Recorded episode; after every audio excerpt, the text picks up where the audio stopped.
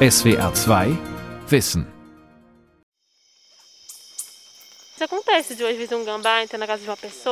Manchmal geraten Stinktiere, Fledermäuse oder Igel in Wohnhäuser. Wenn sich die Tiere verteidigen, beißen sie die Menschen und dann infizieren sich die Leute mit einer Krankheit.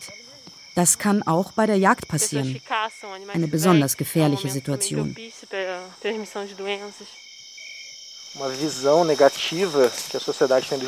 Viele Menschen haben ein sehr negatives Bild von Fledermäusen, weil es diese verbreiteten Vampirmythen gibt. Wir haben in Rio de Janeiro in einer Studie sogar Hunde mit Antikörpern gegen den Erreger SARS-CoV-2 gefunden. Also hatten die Hunde Kontakt mit dem neuen Coronavirus. Viren bei Wildtieren mit Biologinnen und Biologen unterwegs in Brasilien. Eine Sendung von Gudrun Fischer. Es ist 8 Uhr abends und bereits stockdunkel. Grillen zirpen. Es ist feucht und warm. Drei Leute gehen in einen dichten Regenwald am Rande von Rio de Janeiro. Sie sehen aus wie Gespenster. Durchsichtige, hellblaue Plastiktüten wehen um ihre Beine. Auf dem Kopf sitzen Stirnlampen, die in den dunklen Wald leuchten. Alle drei tragen Handschuhe, Mund- und Nasenschutz, dazu ein Visier. Sie sammeln Fledermäuse, um sie gleich vor Ort zu untersuchen. Leiterin der Fledermausstudie ist die Tierärztin Deborah Vialente. Da wir es hier mit freilebenden Tieren zu tun haben, die ein Reservoir für Krankheitserreger sein können, müssen wir diese Biosicherheitskleidung tragen. Denn es kann zu Zoonosen kommen. Das sind Krankheiten, die zwischen Tieren und Menschen hin und her übertragen werden. So wie bei Covid-19. Ob das neue Coronavirus von Tieren auf Menschen übersprungen ist, konnte noch nicht eindeutig nachgewiesen werden. Aber es ist sehr wahrscheinlich. Besonders in Fledermäusen finden sich verschiedene Arten von Coronaviren. Aber auch andere Tiere können gefährliche Krankheiten auf den Menschen übertragen. Vor allem dort, wo Regenwald an Städte grenzt. Um künftige Epidemien zu verhindern, werden in Brasilien Mücken, Vögel, Affen oder Fledermäuse regelmäßig untersucht. Ein toter Affe im Wald lässt die Alarmglocken schrillen. Könnte ein Virus unterwegs sein, das auch für Menschen gefährlich ist?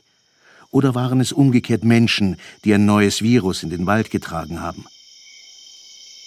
Senkrecht stehende feine Netze sind zwischen den Bäumen aufgespannt.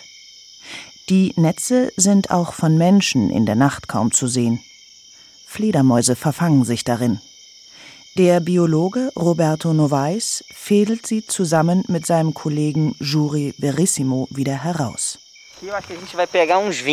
Heute Nacht fangen wir um die 20 Fledermäuse. Wir nehmen die ersten mit, bringen sie zu unserem Freiluftlabor hier in der Nähe und entnehmen Körperflüssigkeiten.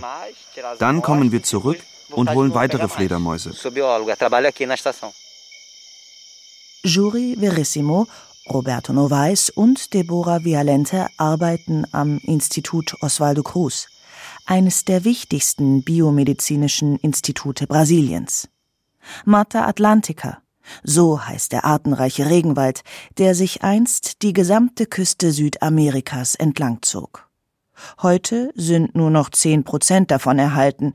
Der Rest wurde vor allem für die vielen Millionenstädte in Brasilien abgeholzt. Die Tierärztin Deborah Vialente benötigt die Daten für ihre Masterarbeit in Biologie. Es geht um die Anwesenheit verschiedener Coronaviren in den Fledermauspopulationen bei Rio de Janeiro. 3000 Coronaviren sind bisher bekannt. Die meisten sind für Mensch oder Tier harmlos. In meinem Projekt geht es um das gefährliche SARS-CoV-2-Virus in Fledermäusen. Wir suchen aber auch nach anderen Coronaviren. Denn Coronaviren können sehr gut von einer Art zur anderen überspringen. Wir nennen das Spillover. Wie wir jetzt annehmen, können Tiere Coronaviren auch auf Menschen übertragen. Daher untersuchen wir das Genom der Coronaviren in den Fledermäusen und vergleichen es mit dem Genom der menschlichen Coronaviren. Noch hat die Tierärztin keine SARS-CoV-2-Viren in Fledermäusen der Wälder bei Rio de Janeiro entdeckt. Darüber ist sie froh, denn es wäre ein gefährlicher Hinweis. An vielen Orten der Welt werden zurzeit Fledermäuse auf Coronaviren untersucht. Das soll der Prävention dienen. Zum Beispiel wurde in Großbritannien im Juli 2021 ein unbekanntes sogenanntes Sarbeco-Virus in Fledermäusen gefunden. Das ist ein SARS-ähnliches Coronavirus, das aber für Menschen nicht ansteckend ist. Das erste Coronavirus, das eine Epidemie bei Menschen auslöste, war das SARS-Corona-1-Virus das 2002 und 2003 in China auftauchte. SARS ist die Abkürzung für schweres akutes Atemwegssyndrom. Wir gehen tiefer in den Wald hinein. Ab und zu saust eine Fledermaus vorbei. Metallgitter versperren den Weg. Wir brauchen die Gatter, um zu verhindern, dass hier irgendwelche Leute in den Wald laufen. Wie viele andere Institute hat auch das französische Institut Pasteur eine Corona-Studie an Fledermäusen durchgeführt. Sie fand in Laos und in China zwischen Juli 2020 und Januar 2021 statt. Die Forscherinnen und Forscher fanden tatsächlich SARS-CoV-2-Viren in den dortigen Fledermauspopulationen. Auch die EcoHealth Alliance aus den USA beschäftigte sich mit Coronaviren.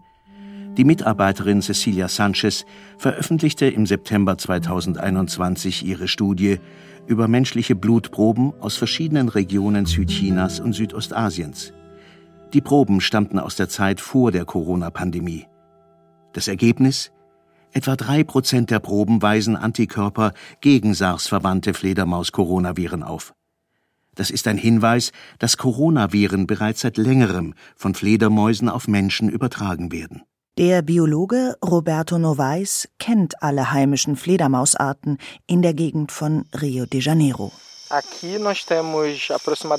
Wir haben hier etwa 25 Fledermausarten. Insgesamt sind es drei Familien. Die Philostomidae, das sind die Blattnasenfledermäuse, die Molostidae, die Bulldoggerfledermäuse und die Familie der Glattnasen, der Vespertidionidae. Die meisten, die wir hier fangen, ernähren sich von Früchten. Einige leben auch von Blütennektar oder Insekten. Wir haben hier eine große Artenvielfalt.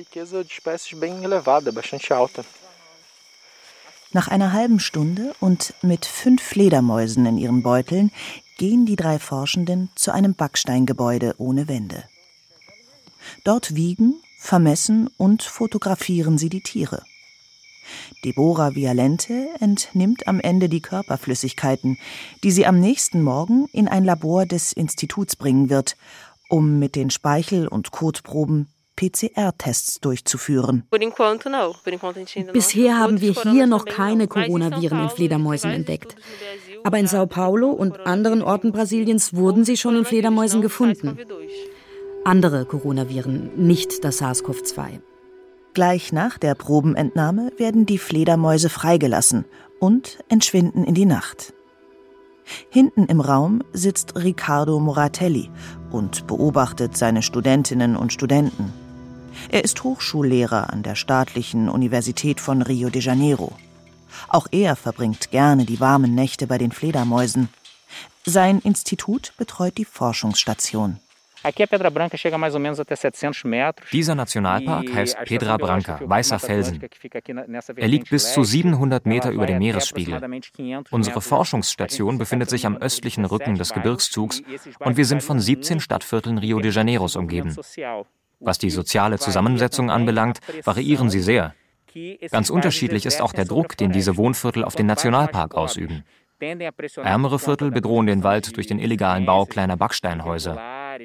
Der Druck durch Immobilienspekulanten, die teure Hochhäuser an den Waldrand bauen wollen, ist gleichermaßen fatal. Geplant sind sehr hohe Gebäude mit breiten Zufahrten und Tiefgaragen. Die dürften hier nicht gebaut werden, denn das ist ein streng geschütztes Naturschutzgebiet. Nicht weit entfernt von Pedra Branca liegt der Tijuca Nationalpark. Er zieht sich mit vielen hügeligen Streifen mitten in die Stadt Rio de Janeiro hinein. Zum Tijuca Nationalpark gehört zum Beispiel auch der Berg, auf dem das Wahrzeichen der Stadt, die riesige Christusstatue, steht. Der Tijuca Nationalpark ist älter als der Petra Branca Park. Und er hat schon weit stärker unter dem Druck der Stadt gelitten, sagt Riccardo Moratelli. Trotzdem ist er mit seinen Wasserfällen und Wanderwegen ein beliebtes Naherholungsgebiet für die 10-Millionen-Metropole. Im Tijuca-Park sind einige Tiere ausgestorben, die wir hier in Pedra Branca, nur 30 Kilometer entfernt, noch haben. Zum Beispiel sind dort die Kutias ausgestorben. Jetzt führen sie diese Nagetiere dort wieder ein. Die dickbäuchigen Kutias flitzen auf vier mageren hohen Beinchen durch das Unterholz und suchen Nüsse und Beeren. Ähnlich wie Eichhörnchen, aber ohne den buschigen Schwanz. Kutias sind wichtig für den Wald im Tijuca-Park, denn sie tragen zur Verbreitung der Baumsamen bei. Vor 200 Jahren war die Gegend so zerstört, dass kein Trinkwasser für die Bevölkerung von Rio de Janeiro mehr entnommen werden konnte. Seit der Nationalpark eingerichtet wurde, wächst auf den abgeholzten Flächen, auf denen vorher Kaffee- und Zuckerrohrplantagen standen, ein dichter Sekundärwald heran. Doch es fehlen viele Tierarten. Es ist ein sogenannter leerer Wald. Auch die am Boden lebende Waldschildkröte galt hier als ausgestorben. Bis 2020 und 2021 trotz der Corona-Pandemie 40 Exemplare freigesetzt wurden. Sie tragen Sendegeräte auf dem Rücken und werden damit überwacht. Die Biologin Carol Starling steht mit ihrem Kollegen Robin Lebal an einer Straße durch den Tijuca-Wald. Hier betreibt der Fachbereich Ökologie der staatlichen Universität von Rio de Janeiro eine kleine Forschungsstation. Carol Starling hält eine sperrige Antenne in der Hand und überprüft auf einem GPS-Gerät die Koordinaten der freigesetzten Waldschildkröten. Gleich wird sie versuchen, Tiere im Gehölz aufzuspüren. Die Schildkröten durchwühlen den Waldboden nach Nahrung und tragen damit zu dessen Versorgung mit Sauerstoff bei. Carol Starling und Robin Lebal arbeiten im Projekt Refauna. Leider erschwerte die Corona-Pandemie ihre Arbeit beträchtlich. An den freigesetzten Waldschildkröten finden wir seit November, Dezember 2020 immer wieder Spuren von Hundebissen. Auch andere Organisationen berichten, dass seit Beginn der Pandemie Haustiere, darunter viele Hunde, ausgesetzt werden. Und diese streunenden Hunde sind neugierig. Sie beißen in die Schilder der Schildkröten, sie knurren sie an, schubsen sie, wissen nicht, was das für ein Tier ist. Es kommen auch Hunde aus der Umgebung, die nicht beaufsichtigt werden. Sie verbringen den Tag im Park und gehen abends zum Wohnhaus zurück. Das ist für die wilden Tiere bedrohlich. Die ausgesetzten Hunde verwildern und werden aggressiv. Auch in Brasilien gab es am Anfang der Corona-Pandemie ab April 2020 einen strengen Lockdown, der drei Monate dauerte. Als der Lockdown begann, adoptierten viele Leute Haustiere, weil sie sich so einsam fühlten. Doch die Leute waren naiv. Haustiere machen Arbeit und Futter kostet viel Geld. Brasilien befindet sich in einer schweren Wirtschaftskrise. Und so sind viele Hunde, die hier in der Umgebung leben, unterernährt. Sie kommen in den Park und suchen Beute, sie suchen Futter. Die Biologin erzählt, dass sie mit ihrem Team die Begleitung und Überwachung der freigesetzten Tiere wegen der Corona-Pandemie einschränken musste. Monatelang durften sie nicht in den Park kommen und danach nur in kleinen, immer gleichbleibenden Gruppen. Die strengen Auflagen sollten verhindern, dass die Wissenschaftlerinnen und Wissenschaftler das SARS-CoV-2-Virus in den Wald tragen und die Tiere damit gefährden. Ebola, Tollwut, Zika. Das sind zoonotische Krankheiten, die von Viren ausgelöst werden. Deswegen ist es in Brasilien ein Alarmsignal, wenn tote Affen in den Wäldern liegen. Sie sind ein Zeichen dafür, dass eine Infektion unterwegs ist, die auch für Menschen gefährlich sein könnte. Affen sind zum Beispiel bei einer Gelbfieberepidemie Zwischenwirte. Die eigentlichen Überträger des Gelbfiebervirus sind Stechmücken. Sie spritzen das Virus über den Stich direkt in die Blutbahn des Menschen. Auch in Deutschland werden Mücken in Studien überwacht. Wegen der Klimaerwärmung wanderten neue Mückenarten nach Süddeutschland ein. die in der Lage sind, das Dengue und das Chikungunya-Virus zu übertragen. Dengue und Chikungunya können schmerzhafte Fieber hervorrufen, die manchmal zum Tode führen. Bei Corona übertragen Menschen und Tiere das Virus vor allem über ihren Atem. Wir haben für unsere Forschungsgruppe einige Sicherheitsprotokolle ausgearbeitet. Alle, die hier im Wald arbeiten, müssen sich vorher eine ganze Woche lang zu Hause isolieren. Wir sind nur mit Maske unterwegs. Dann arbeiten wir gleich 30 Tage hintereinander und wohnen hier im Wald in unserer Station. Normalerweise kommt jede Woche eine neue Zweiergruppe. Im Moment sind aber aus Sicherheitsgründen nur noch Robin und ich hier unterwegs. Obwohl die Corona-Infektionszahlen in Brasilien sehr hoch sind, wurde in der Gruppe des Forschungsprojekts niemand krank. Das ist ein Glück, denn dadurch war gewährleistet, dass niemand das neue Coronavirus in den Wald schleppte. Es gibt bisher noch keinen Fall einer Corona-Infektion eines Reptils. Reptilien, also auch unsere Waldschildkröten, haben ein ganz anderes Immunsystem als Säugetiere. Insofern bedeutet es für die Waldschildkröten keine große Gefahr, wenn wir kommen. Aber wir mussten unsere Arbeiten mit den Brüllaffen komplett einstellen. Denn Affen, also Primaten, könnten sich mit dem neuen Coronavirus infizieren. Zwei Brüllaffenpaare wurden ein paar Jahre zuvor im Tijuca-Park freigesetzt. Bei ihren Gängen mit der Antenne auf der Suche nach den Waldschildkröten sichtet Carol Starling gelegentlich einen der freigesetzten Brüllaffen. Eines der Paare hat bereits Nachwuchs, ein großer Erfolg. Im Tijuca-Wald ist es immer leise. Das Rauschen der Stadt ist fast lauter zu hören als der Gesang von Vögeln oder gar die Geräusche anderer Tiere. Nur die Brüllaffen, wie der Name schon sagt, machen sehr laute Geräusche.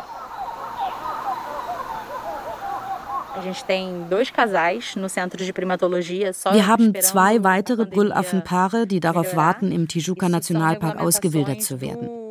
Sie leben im Primatenzentrum des Zoos von Rio de Janeiro. Dorthin dürfen wir zurzeit nicht gehen. Wir dürfen weder mit den Affen arbeiten, noch dürfen wir sie transportieren. Es gibt viele Berichte von Corona-Übertragungen durch asymptomatische Tierpfleger. Sie haben Wildkatzen infiziert, also Löwen und Tiger sowie auch Affen. Das ist eine reale Bedrohung. Tiere sind sehr empfindlich. Es besteht einfach eine gewisse Wahrscheinlichkeit, dass wir Menschen das neue Coronavirus in die Natur hineintragen. Wir müssen im Moment extrem gut aufpassen. Vielleicht wird es irgendwann möglich sein, Tiere vor der Auswilderung gegen das neue Coronavirus zu impfen. Eine Impfung freilebender Tiere mag verrückt klingen. Tatsächlich wurde das aber in Brasilien bereits während der letzten Gelbfieberepidemie getestet. Gelbfieber wütete von 2017 bis 2018 im Süden Brasiliens. Die Idee ist wunderbar. Es begann mit ganz kleinen Affen, den sogenannten Nikos. Geleitet wurde das Projekt vom Oswaldo Cruz Institut. Sie wollten die Gelbfieberimpfung, die es für uns Menschen gibt, an Affen anpassen. Und wir baten sie, die Brüllaffen, die wir hier freisetzen wollten, mit in das Projekt aufzunehmen. Und so wurden auch die Brüllaffen gegen Gelbfieber geimpft. Wir bekamen die Lizenz, die geimpften Affen hier in den Wald zu bringen. Als alles für ihre Auswilderung bereit war, begann die Corona-Pandemie. Da mussten wir das Projekt auf Eis legen. Ob Affen irgendwann auch gegen das neue SARS-CoV-2 geimpft werden können? Zwar habe ich davon noch nichts gehört, ich glaube, diese Pläne gibt es noch nicht, aber ich bin sicher, dass wir die Technologie dafür haben und dass in Zukunft darüber nachgedacht wird. Der Tijuca Nationalpark in und um Rio de Janeiro ist nur 4000 Hektar groß. Aber fast überall in der Stadt ist davon ein Zipfel zu sehen. Denn die vielen steilen Hügel des Parks sind für den Häuserbau ungeeignet und bleiben bewaldet und grün. Erst seit 2015 werden freilebende Tiere im Tijuca-Park auf Viren, Bakterien und andere Parasiten untersucht, so der Hochschullehrer Riccardo Moratelli. Bis vor kurzem wussten wir nicht, was für Viren in den Fledermäusen, Nagetieren, Faultieren und Affen kursierten. Und als die Pandemie begann, haben sich alle Studien mit SARS-CoV-2 beschäftigt. Deswegen ist es das einzige Coronavirus, das bisher gut untersucht ist. Aber die Proben, die wir jetzt von den Fledermäusen gesammelt haben, können wir demnächst auf die anderen Coronaviren testen. Das Wichtigste an dieser Studie über Fledermäuse ist, vorsorglich Einblick in die Diversität der Coronaviren zu bekommen. In Brasilien werden Fledermäuse nicht gefangen und gegessen wie in einigen anderen Regionen der Welt.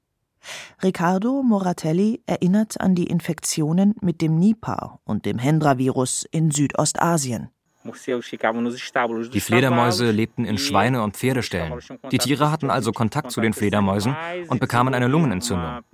Daraufhin haben sich viele Tierpfleger infiziert. Das Nipah und das Hendra-Virus verursachen oft tödliche Krankheiten. Aber sie haben zum Glück ein geringes Verbreitungsrisiko. Das sind immer drei wichtige Fragen.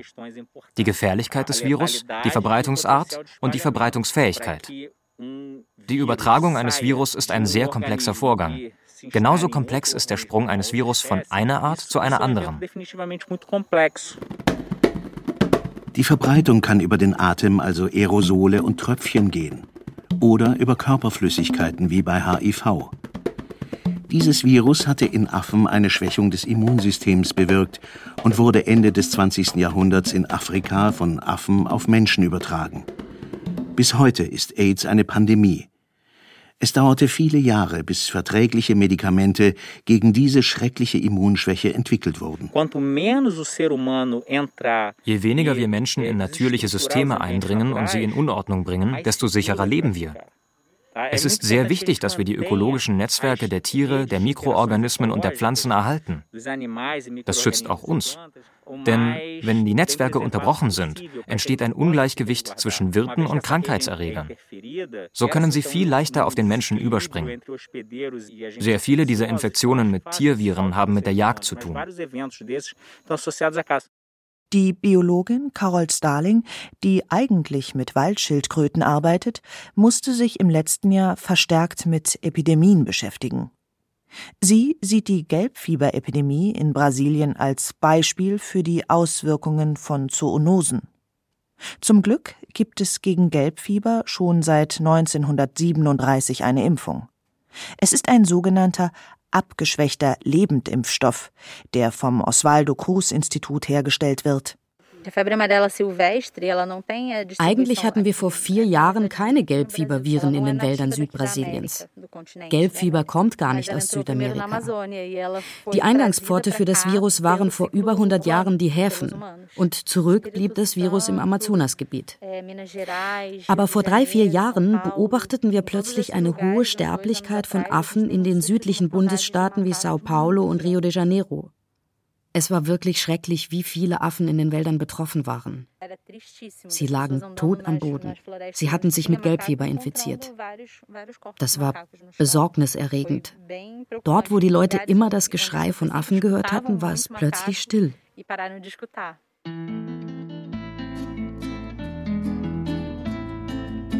Erstaunlich war, dass während der Gelbfieberepidemie von 2017 und 2018 im Süden Brasiliens die Metropole Rio de Janeiro weitgehend verschont blieb. Im nördlichen Teil des Bundeslandes starben viele Menschen, die sich an den Waldrändern mit dem Gelbfiebervirus angesteckt hatten. Insgesamt gab es damals in Südbrasilien über 700 Tote. Auch zwei deutsche Urlauber, die ungeimpft nach Südbrasilien reisten, starben damals an Gelbfieber. Eigentlich sind Affen, wie auch wir Menschen, nur Zwischenwirte des Gelbfiebervirus. Übertragen wird es ausschließlich von Mücken. In den Wäldern des Tijuca und Pedra Branca Parks starben keine Affen an Gelbfieber. Eigentlich ein Wunder. Ich glaube, unser Glück in Rio de Janeiro war, dass wir mit der Impfkampagne sehr schnell waren. Die Gelbfieberimpfung gehörte eigentlich nicht zu unserem üblichen Impfkalender hier in Südbrasilien. Deswegen waren nur wenige Menschen geimpft. Aber als klar wurde, wie schnell sich diese Infektion ausbreitete, kam die Impfkampagne in Fahrt. Es gelang, in kürzester Zeit fast die ganze Bevölkerung hier zu impfen. Damit schützten wir auch die Tiere in den Wäldern. Weltweit beweisen Studien, dass auch Haustiere sich mit Corona infizieren können. Eine dieser Studien wurde in der Metropolregion von Rio de Janeiro zwischen Mai und Oktober 2020 durchgeführt. Neun Hunde und vier Katzen waren mit SARS-CoV-2 infiziert. Ein Hund und zwei Katzen hatten Antikörper entwickelt. Es ist also wichtig, dass infizierte Menschen sich von ihren Haustieren, aber auch von Wildtieren fernhalten. Und die biologischen Systeme müssen geschützt werden. Denn ein zerstörtes Ökosystem drängt Wildtiere auf der Suche nach Nahrung in Richtung der Städte. Mit dabei gefährliche Viren. Die zunehmende Zerstörung des Amazonasgebiets und die Abwanderung von Affen war vermutlich der Grund für den Gelbfieberausbruch in Südbrasilien vor vier Jahren. Seitdem ist in Brasilien klar, auch Impfungen helfen, die Übertragung gefährlicher Viren zwischen Menschen und Tieren zu verringern. Und der Faktor Biodiversität ist enorm wichtig. Je harmonischer und artenreicher ein Waldökosystem ist, desto sicherer ist es für den Menschen. Denn Viren, die sich immer in Waldtieren aufhalten, haben in artenreichen Wäldern ausreichend Tiere, um in ihnen zu parasitieren. So sind Viren in einem intakten Ökosystem breit verteilt. Sie sind gewissermaßen verdünnt in der Natur zu finden. Sobald Wälder zerstört und zerstückelt werden, nimmt die Artenvielfalt ab und die Viren konzentrieren sich auf die wenigen übrig gebliebenen Arten. Darin können sich dann neue Mutationen ausbilden, so wie es wahrscheinlich mit SARS-CoV-2 passiert ist. Wenn der Biologe Roberto Novaes eine Fledermaus für die Forschung fängt, geht er sehr vorsichtig zu Werk. Gib mir mal schnell einen Beutel. Ich nehme die Fledermaus aus dem Netz. Halt fest. Oh Mist, sie hat ein Junges auf dem Bauch. Lass doch mal deine Mutter los, du Kleines. Es ist eine Lanzenfledermaus. Sie war bei der Jagd. Die vorhin war eine Brillenblattnasenfledermaus. Ich muss das Junge von der Mutter lösen. Die sind beide total im Netz verhakt. SWR 2 Wissen. Viren bei Wildtieren. Mit Biologen unterwegs in Brasilien. Von Gudrun Fischer. Redaktion Dirk Asendorf. Sprecher Angela Neiss und Andreas Klaue. Regie Günter Maurer. SWR 2 Wissen. Manuskripte und weiterführende Informationen zu unserem Podcast und den einzelnen Folgen gibt es unter swr2wissen.de.